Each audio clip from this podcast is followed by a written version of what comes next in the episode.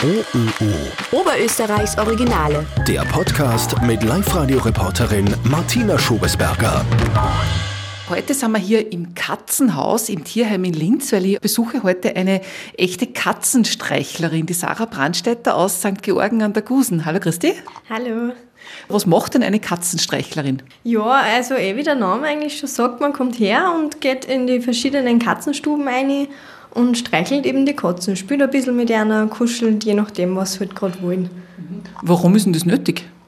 Ja, im Tierheim sind sie halt trotzdem allein und natürlich werden sie super betreut von den Mitarbeitern im Tierheim. Und, aber die haben halt auch nicht die Zeit, dass für jede Katze die, die Zeit erübrigen, dass sie kuscheln, dass sie streicheln, einfach für sie da sind. Und da komme halt ich ins Spiel. Jetzt nehme ich mal an, sind die ja nicht alle so richtige Schmusekatzen, zu denen du da zum Streicheln kommst, oder? Genau, ja, aber man merkt es eigentlich eh gleich, wenn man einer kommt, die meisten verkriechen sich halt in einer Box und lassen sie eventuell sogar auch angreifen, aber die meisten kommen auch zu über. Ah doch, und ist dir das noch nie passiert, dass einmal eine so richtig hagelt und, und faucht und auszuckt? Nein, also man merkt das eh vorher, wenn eine Katze jetzt nicht angegriffen werden will. Ich meine, das sollte man halt schon ein bisschen kennen. Genau. Wie gehst du das an, wenn du da hereinkommst? Was hast du da für eine Strategie? Ja, einfach einmal schauen, wer da mal maunzt, wer Kontakt aufnimmt, einmal zukommt. Ich nehme auch oft an der Decken mit einer, sitze mir her, dann kommen sie eh schon zu und dann einfach streicheln, schmaulen. Viele hupfen dann auf auf dem Schoß oder was, spülen mit einer. Auch in die Katzen, was in der Box drinnen liegen zum Beispiel, gehe ich einmal hin, strecke die Hand rein, lasse einmal schnüffeln, schaue, ob überhaupt nicht angegriffen werden wollen oder zumindest ein bisschen sie streicheln lassen. Genau, und so gehe ich halt von Stube zu Stube. Wie viel Kratzer kriegst du ab? Eigentlich bis jetzt an. Aber der war ja auch nicht so schlimm. So, und wir gehen jetzt ins Katzenhaus Nummer 4 und die Sarah breitet da rote Decke aus. Genau, also er zum Beispiel ist voll verschmust. Der schaut auch dann immer beim, bei der Tür beim Fenster aus, wenn man einer will. Und auch beim Aussehen, also der würde mir am liebsten mitgehen. Der ist aber jetzt schon ein paar Wochen da, also den, den kenne ich auch schon länger.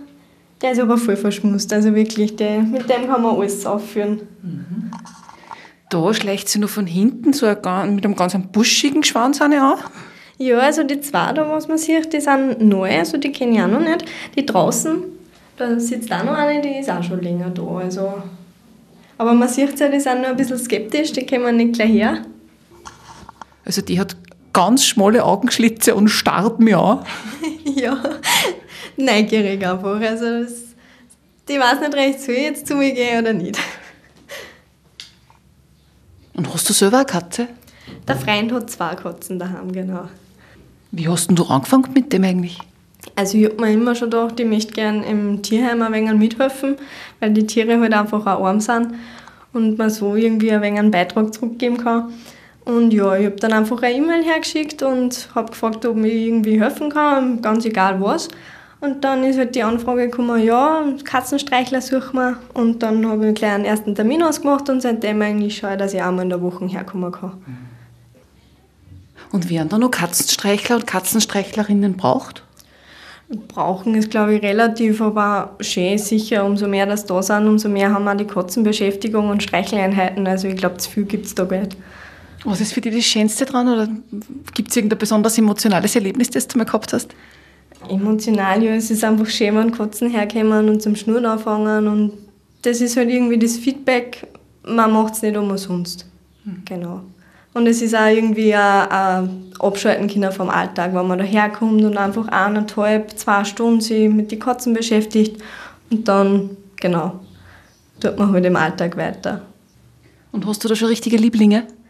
Ja, also eh den da, den man da sieht. Und das letzte Mal, wie ich da war, da war eine Babykatze da, ein schwarzer. Also der war auch richtig lieb, verschmust, verspült. Der war richtig süß. Aber scheinbar ist er jetzt nicht mehr da, also er dürfte zu Hause gefunden haben. Gott sei Dank. Und ist das nicht so, dass du dann voll verliebst in eine Katze und die eigentlich gern mit heimnehmen möchtest? Ja, bei, ma bei manchen ist es schon so, wenn man dann rausgeht gerade oder sie schauen dann durchs Fenster nach und maunzen und wollen einfach nicht, dass man geht, dann ist es schon so, dass man es am liebsten einpacken darf und mitnehmen, aber man kann nicht. Da hätte ich jetzt 20 Katzen daheim, glaube ich, das war nicht so super. Man kommt halt dann wieder. Ja, genau. Oberösterreichs Originale.